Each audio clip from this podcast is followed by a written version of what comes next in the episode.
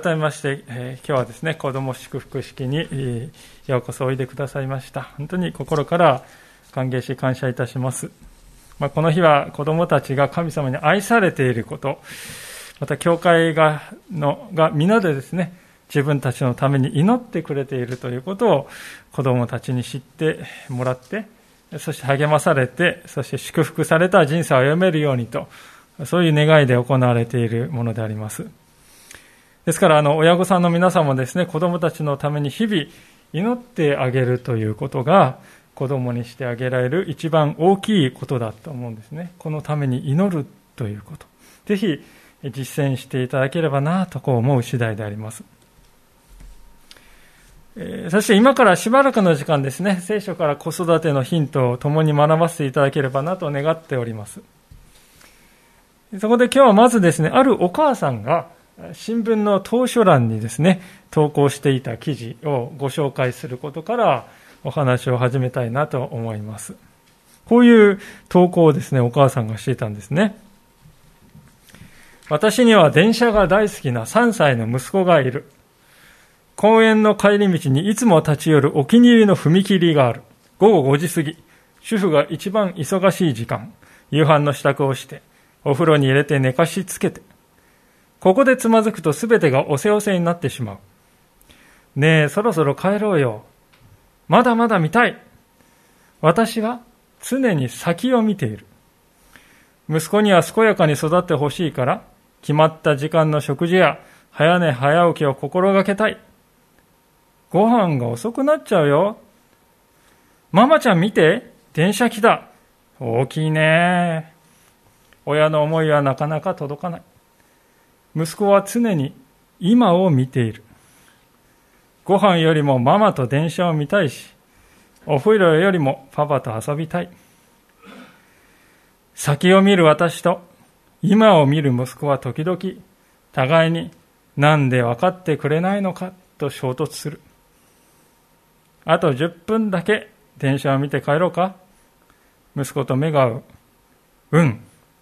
きらめく眼差しで大きくうなずく。お互いを大好きな思いは同じ。時々目線を合わせながら、これからもよろしくね。こういう投書でありました。いかがでしょうか？まあ、なんかとてもほのぼろとしたですね、あったかい気持ちになる投書ではないかなと思ったんですね。で、この投書をご紹介した理由はですね、これはあの、ここに親子関係にとても大切な示唆を与えてくれてるなと思ったからであります。というのは、親は常に先を見てしまう。しかし子供は常に今を見ているというこの違いなんですね。しばしば私たち親たちはですね、この見ている視点の違いというものを見落としてしまうのではないでしょうか。確かにまあ先を見るということは大切なことですね。親がいつもですね、子供と同じ目線でだけ物事を見ていてね、先の見通しなんていうことは全くない。まあ、それ、そうしたら大変なことになりますよね。最近あの、ある家庭教育の専門家の方がですね、インタビューの中でですね、えー、こう言っていらっしゃいましたね。最近は親御さんに、どういう親になりたいですか？と尋ねると、友達のような親になりたいですという人が多いんです。ですが親の役割は友達ではなく、親として子供を導くことにあるはずです。そういうふうに語っておられたのがとても印象に残りました。この友達ではなくて、導き手になるということ。これが親としていつも自覚しているべき大切な立ち位置かなとこう思うんですね。なぜかというと、導き手というのはですね、何百メートルも先にいてね、はるか先にいて、こっち来い、こっちこっち、こっち。そういうだけの人じゃないですよね。かといって真横にいてふらふらっとですね、右往左往する人でもない。導き手というのはほんのちょっとだけ先に行って前に立って手を取ってこっちだよ。一緒に歩んでいく同伴者を意味するからであります。まあ、この夏にもですね、パラリンピックがありましたけれども、まあ、一つの競技の中にこの目の見えない方が走るっていうね、マラソンを走るという競技があったと思います。で目を見えない見えないランナーの方はですね、え、斜め前をですね、一緒に走りながら手を引いてくれる必要が人が必要ですよね。で親の役割というのはちょうどそのようなものだと。それが導き手であり、子供の同伴者であるということなんだということですね。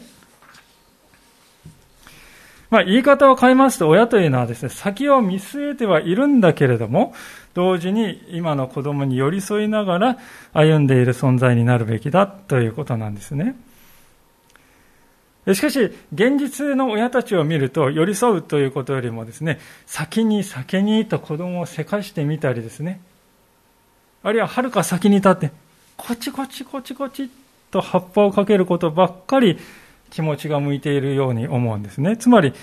導き手とか同伴者ではなくてですね、道路の外にいる慣習のようなですね、群衆のような存在になってしまって、マラソンのコース上に一緒にいないで、歩道にいるようになってしまっているのではないかと思うんですね。まあ、そのことを裏付けるような、ある一つの興味深い調査がありました。去年の9月のことですが、あの、ユニセフがですね、先進国と新興国、新しく最近あの上がってきた国ですね、38カ国を対象に、子供の幸福度についての調査を行ったんだそうですね。で、その結果、日本のですね、子供の幸福度ランキングは38カ国中20位という結果だったそうです。まあ20位か。良くはないけど悪くもないかなって、そういう数字に見えるわけです。でもね、これ内訳を見るとですね、日本の特殊性というのが現れてくるんですね。というのは、日本の子供たちはですね、体の健康についての順位はですね、なんと1位です。世界最高に健康なんですね。えー、輝健康にだと。まあ、その1位に輝いたんですけれども、しかし、精神における健康では37位。つまりワースト2位だっていうことですね。そして勉強とか人間関係の作り方とかいろいろなこのスキルの分野では38カ国中27位だったわけですけれども、中でも友達作りというスキルでは、これ38カ国中37位と、これまたワースト2位だったわけですね。ですから、この結果を見て言えることはですね、日本の子供たちは肉体的には健康に歩んでいるんだけれども、精神的には世界で最も不健康で幸福感を感じにくい状況にあるという、そういう状況があるということなんですよね。親の実感としてはですね、これは意外な感じがするかもしれませんね。先ほどご紹介した当初欄にあるお母さん、本当にいいお母さんだなと思います。子供のことを大切に思っているの。そういう親が大半だと思うんです。ところが実際には子供たちは幸福だと感じてはいないという現実があるわけですね。親の思いが子供に伝わっていなくて、愛されているんだとか、大切に思われているんだという実感を持てないでいることが原因だということです。なぜそうなるのかということですね。それが私たちに、え知りたいことだと思うんですけれども、私はそれはですね、愛しているよとか、あなたが大切だよと子供に繰り返し語っていないからではないかと考えるわけです。日本にはこのあうんの呼吸っていうのがありますよね。そういう言葉がありますよね。そんなやぼったい言葉で言わなくたって、行いを見ればわかるでしょ伝わってるでしょってう、そういう思い込みのことをあうんの呼吸って言ったりしますね。まあ、それにですね、私が子供を愛していることはまあそんな言わなくたって十分伝わっているはずだし分かってくれているはずだよねっていう感覚がですね、親たちの中に漠然と存在しているように思うんですよね。けれども、幼い子供の時は特にですね、察するということは、そういう能力はまだ育っていないんです。大人っていうのはいつも顔色が上がって、あの人ああいう顔してるけど本音はこうじゃないかとかっていろいろ考えられるわけですけれども、子供はですね、親の顔色を見て内心は違うんじゃないかって推測することは基本的にできません。子供にとって表に出てきたものが全てなんですね。ですから子供に対して親が自分の気持ちを何度も繰り返して言葉で語り伝える、伝え続けるということは本当に大切なんだということなんです。ところが私たちこの日本では親も子供もそういうコミュニケーションね、本音のコミュニケーションというのはあまり取れていないのではないかと思うんですよね。でそのことを実感するこんなエピソードを一つご紹介したいと思うんですけれども、アメリカに住んでいたですね、住んでいるこの日本人の方なんですが、このアメリカに住んでいる日本人の方が子供の学校でですね、こういう宿題が出たっていうんですね。なぜあなたは特別なのか、理由を書いてきなさいと。なぜあなたは、まあ、スペシャル、ね、Why are you special? というそういう理由をですね、書いてきなさいという宿題が出たそうです。で、その家はですね、一生懸命ですね、何をしたかというと、一生懸命子供、うん、うちの子こういう特技があるよな、こういう特別な経験をしてきたよな、って一生懸命考えて、それをこう書いてね、提出したんだそうです。ところが次の日学校でですね、その宿題をあの答えというかあの発表するときになると、他のアメリカ人の子供たちはですね、私はパパとママの言うことをよく聞いて楽しく暮らしてます。そういうですね、えー、まあ、全然特別ではない発表ばかりだったっていうんですよね。でそれを知ったその日本人の方はですね、特別っていうことを他の人の比較で考えていた自分の視野のこの狭さということが恥ずかしくなったって書いてましたね。そして他人と比べる必要なんてなくて、あなたの存在自体が特別なんだよということをこうして幼少期から教え込まれることでアメリカ人のあの自己肯定感の高さというのが育まれているんだなとすごく納得したって書いてましたね。いかがでしょうか？この話にはとても考えさせられる面があるんではないかと思います。私たち日本人はいつも人の目を気にしながら生きています。うちの子、人並みに勉強や運動ができれば、まあ安心。できなかったら心配。その両極端しかないわけです。もちろんでも現実の子供たちは調子がいい時もあればですね、悪い時もありますよね。得意に思っていること、やっていて楽しいこともあれば、全然つまらなく感じることもあります。当然、子供たちの様子もですね、こう、異なっています。ところが、親の評価も、その子供の様子に応じてですね、こう、大きく上下動してしまっているわけですよね。その結果ですね、何ができるかじゃなくて、あなたの存在そのものが特別なんだよと、そういう感覚をですね、子供自身が持てなくなっているということですね。子供はですね、ジェットコースターに移り変わる親のですね、評価にですね、こう、ビクビクしながら、時に怯えたりしながら、懸命に学校に通っている。でこういう状況でですね、健全な幸福感を持つというのは、なかなかに難しいのではないかということです。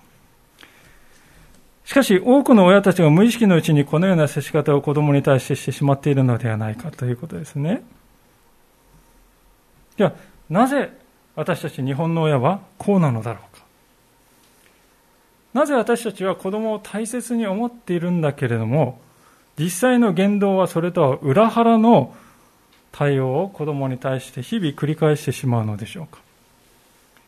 結論から言いますと、それはですね、親自身が自分は愛されているという実感を持てていないからではないかと思うんです。親自身が自分は愛されているという実感を果たして持てているのだろうかいや持てていないからではないかと思うんです皆さん愛というのはリレーのような面があります他の人からバトンを受け取ることができるならば、それを次の人にバトンを渡すことができます。ですから愛を受け取ったことがない人は、他の人に愛を分け与えるということが難しくなってきます。まだこの教会のすぐ近くにエアイ川がですね、流れておりますけれども、あの豊かな水をですね、流すことができるのは上流からたくさんの水が流れてきちんと流れてくるからであります。何もないところからあの水をですね、いきなり、いきなり生み出すということは誰にもできない。それと同じように人を愛するには、まず愛を受け取らなくてはできない。愛されているということを知る必要があるということですね。聖書はそのことを次のような言葉で教えてきてくれているわけですけれども、皆さんのですね、あの、紙の中にお持ちの方、裏側にですね、だあの右側に第一ヨハネ4章19節という言葉が、えー、書いてあると思うんですけれども、そこをですね、えー、ぜひ見ていただきたいと思うんですけど、第一ヨハネの、えー、4章の19節というところに、このような言葉があります。それではここを皆さんでご一緒に声を出して読んでみましょうか。第一ヨハネ4章の19節というところです。3回。私たちは愛しています。神がまず私たちを愛してくださったからです。ありがとうございます。私たちを愛しています。神がまず私たちを愛してくださったからですと聖書は語っています。私たちが愛せるのは神様がまず私たちを愛してくださったからなんだと聖書は言うんですね。キリスト教の教会に来ると必ず見るものはそれは十字架であります。十字架というのは本来はローマ帝国の死刑執行台でありました。呪われた場所です。その呪われたものがなぜ教会の真ん中に掲げられているかというと、その呪われたものが愛のシンボルに変わったからですね。イエス・キリストが命を懸けて私たちを罪から救い出してくださった。自分の命を投げ出して私たちを愛してくださった。愛の大きさというのは、その人が私たちにですね、払ってくれた犠牲の大きさによって測られると思うんですね。キリストはその点、命を犠牲にしてくださった。ですから、文字通りキリストはできる最も大きな愛を私たちに示してくださったわけです。だからこそ十字架を、教会は十字架をこのようにして掲げているんですね。このキリストの愛が私たちの心の金銭にですね、触れるときに、私たちは、ああ、愛されているんだな、という確かな実感を持つことができるようになるんですね。先ほど読んだ聖書の箇所で、神がまず私たちを愛してくださったから、神がまず先に私たちを愛してくださったからって書いてあるのはそのことであります。私たち人間の間の愛というのは、時間によって移り変わっていく愛ですよね。そして条件付きの愛であることが多いです。麗しい形で始まったはずの夫婦関係がいつの間にかギブアンドテイクのような関係に変わってしまうことがあります。親の愛に上乾いていて、親にいくらそれを求めても、親の方は全然答える気などない。そのことを知って深く落胆するということもあります。このように人間の愛には限界があります。いや、限界だらけです。しかし、神の愛は変わることがない。神の御子がこの私のために命を投げ出してくれた。その事実は永遠に変わることがない。聖書も次のように語っております。もう一箇所ですね、その先ほど読んでいただいた箇所の横にですね、ヨハネの福音書の15章というところが書いてありますけれども、ヨハネ15章の13節の言葉を、こちらも皆さんでご一緒に読んでみましょうか。ヨハネ15章の13節です。それでは皆さんでご一緒に読みましょう。3回。人が自分の友のために命を捨てること、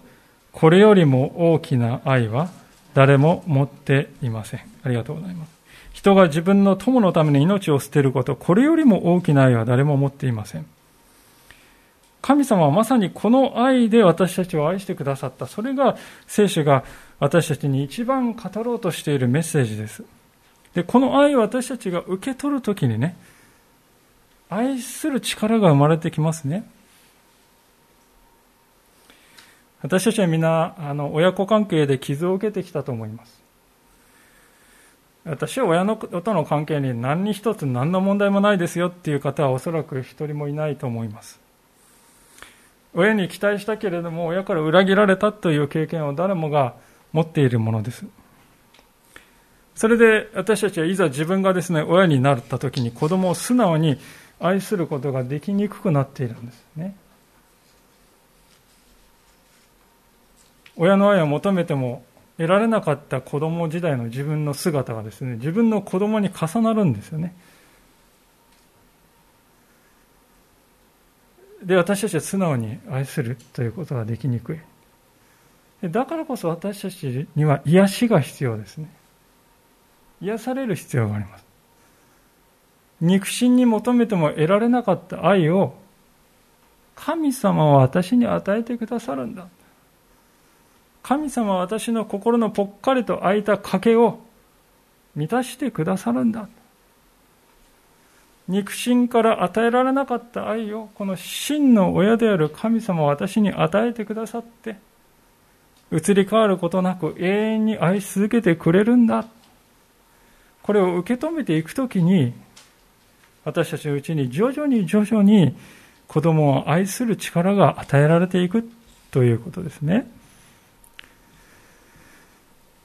このことは別の言い方をしますとね、こういうことなんですよ。親子関係を神様にあって再構築するということです。それが私たちにどうしても必要なことだということです。親子関係を神様にあって再構築するんですね。これまではあの親子関係って言ったら肉親との関係がね、全てだったと思います、皆さん。でもこれからは神様に親になっていただくということです。そうして親子関係を再構築するということです。今日あの皆さんとご一緒に最初に開いた新明記の歌詞はそういうですね、親子関係の再構築という視点で読むととても教えられるわけであります。今一度この見てみたいと思うんですけれども、新明記の31章の6節から8節ですが、お読みいたします。強くあれ、大しくあれ、彼らを恐れてはならない。おののいてはならない。あなたの神、主ご自身があなたと共に進まれるからだ。主はあなたを見放さず、あなたを見捨てない。それからモーセはヨシアを呼び寄せ、全イスラエルの目の前で彼に言った。強くあれ。大しくあれ。主がこの民の人たちに与えると誓われた地に彼と共に入るのはあなたであり、それを彼に受け継がせるのもあなたである。主ご自身があなたに先立って進まれる。主があなたと共におられる。主はあなたを見放さず、あなたを見捨てない。恐れてはならない。おののいてはならない。まあ、この言葉が語られた時代っていうのは今からまあ3500年ほど前でありまして、当時、あの、エジプトで400年間も奴隷にされていたイスラエルの民はですね、やっとそのエジプトを脱出して、そしてやっとこのカナンね、今のイスラエルを目前にしているそういう時なんですね。で、そのカナンにはイスラエル人なんかよりもはるかに強力で優れた民族がすでに住んでいました。で一方のイスラエル人は戦いの経験なんか何もない、ほとんどない、右往の州であります。当然で、民はですね、恐れて震えるんですよね。本当に大丈夫なのか？自分なんかにできるのか？無理なんじゃないか？誰もが疑い、疑心暗鬼に満ちていた時に、リーダーのヨシュアに語られた言葉が今読んだ箇所だったわけです。でここで語られていることの中心は何かというと、神は共にいてくださるということです。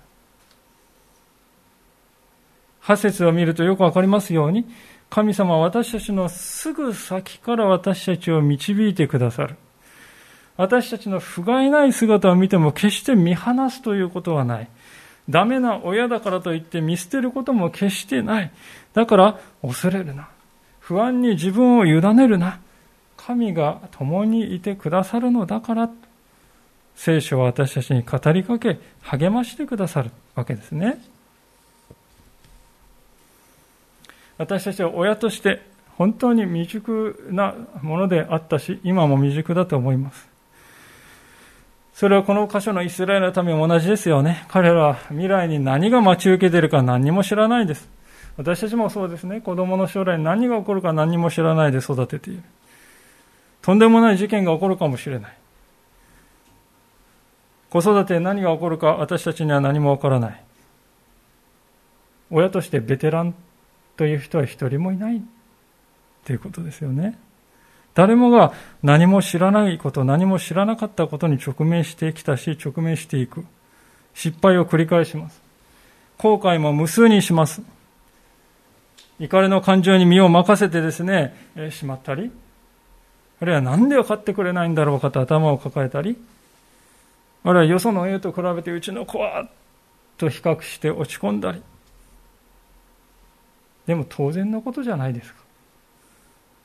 私たちはたかだか20年か30年子供より先を行っているものに過ぎない。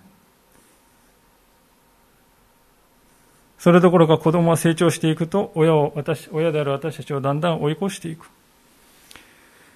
最終的には親は子供の世話になって、その生涯を閉じていく、そういう存在であります。けれども、親が親であって、子が子であるという、その関係性は決して変わらないんですね。子供がいくつになっても親の子であるという事実は同じであります。ただ、フェーズは変わりますよね。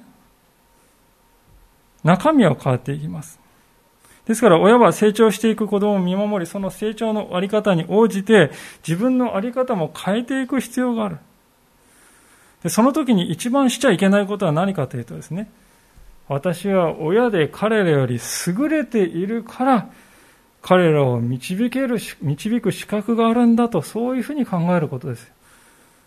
自分は親で子供より優れているから導けるんだと。そう思ってはいけないということです。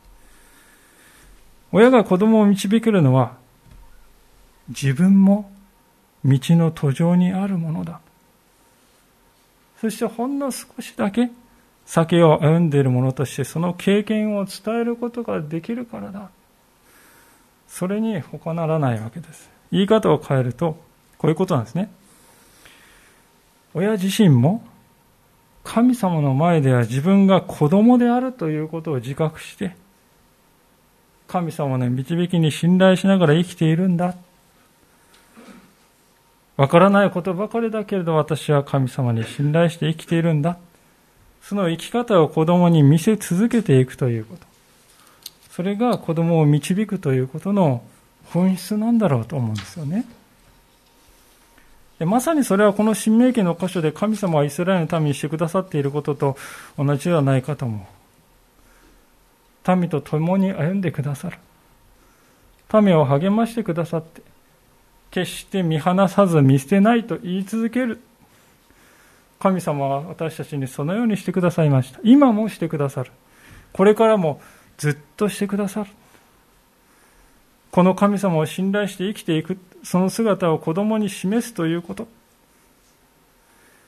私も道の途上にあるもので学んでいるものなんだ。そしてその道筋を神様が導いてくださっているんだ。そのあり方を身をもって謙遜に示していく。でそれならばですね、皆さん。たとえ子供が20歳、30歳、40歳、50歳になってもね、私たちは親として子供にしてあげられることですよね。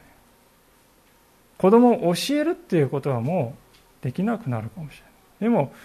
自分の生き様を、神様を信頼する生き様を子供の前に示していくということは、いくつになってもできることです。決して少なくない数の親御さんが過去を振り返って後悔しながらですね、我が家はもう子供が大きくなってしまいました。失敗してしまいました。今更どうにもなりません。手遅れですという、そういう感情を持ちながら生きています。でも手遅れなんてないですよ。子供がいくつになったってその子が我が子であるという事実は決して変わらないんです。その彼らに対して私たちは親として上から接するのではなく、自分も学んでいるものなんだ。謙遜な心で接するということです。そして